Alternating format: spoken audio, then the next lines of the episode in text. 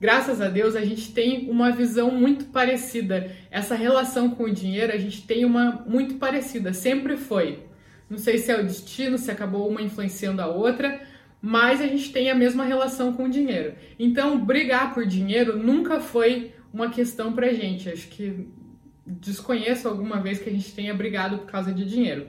Só que o que, que a gente adotou, sempre adotou, que foi o seguinte: é, muitas da, faz algum tempo já que a gente empreende juntas.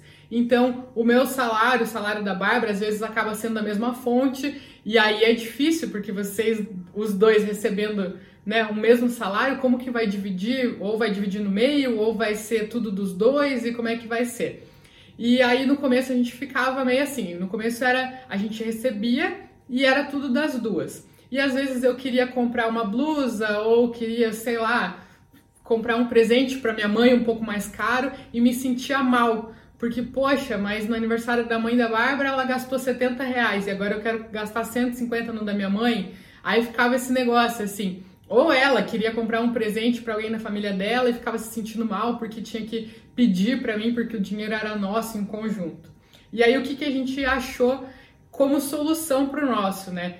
A gente fez o seguinte: a gente dividiu o nosso dinheiro em três partes: o que é meu, o que é da Bárbara e o que é nosso.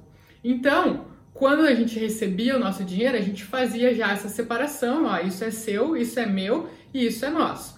Os teus objetivos, se você quiser ter um prazer imediato com o teu com o teu dinheiro, se você quiser ir lá e comprar um carro, se você quiser ir lá e doar todo o seu dinheiro para alguém na rua, se você quiser ir lá e, sei lá, reformar a casa da sua mãe, se você quiser, o que você quiser, eu posso não concordar, mas isso é o que você quer, é a relação com o seu dinheiro. Então faça e beleza, esse é o seu dinheiro, né? Entender que ela tinha as vontades dela que o dinheiro na, tinha aquela função para ela e aquele era o dinheiro dela. Então ela tinha todo o direito de fazer isso. Da mesma forma como eu também tinha todo o direito. Então eu me sentia mais com uma liberdade maior de poder, poxa, quero dar um presente caro para minha mãe? Vou dar, porque esse dinheiro é meu. Ele, né, ele tá aqui para cumprir as minhas funções, para cumprir o que eu quero.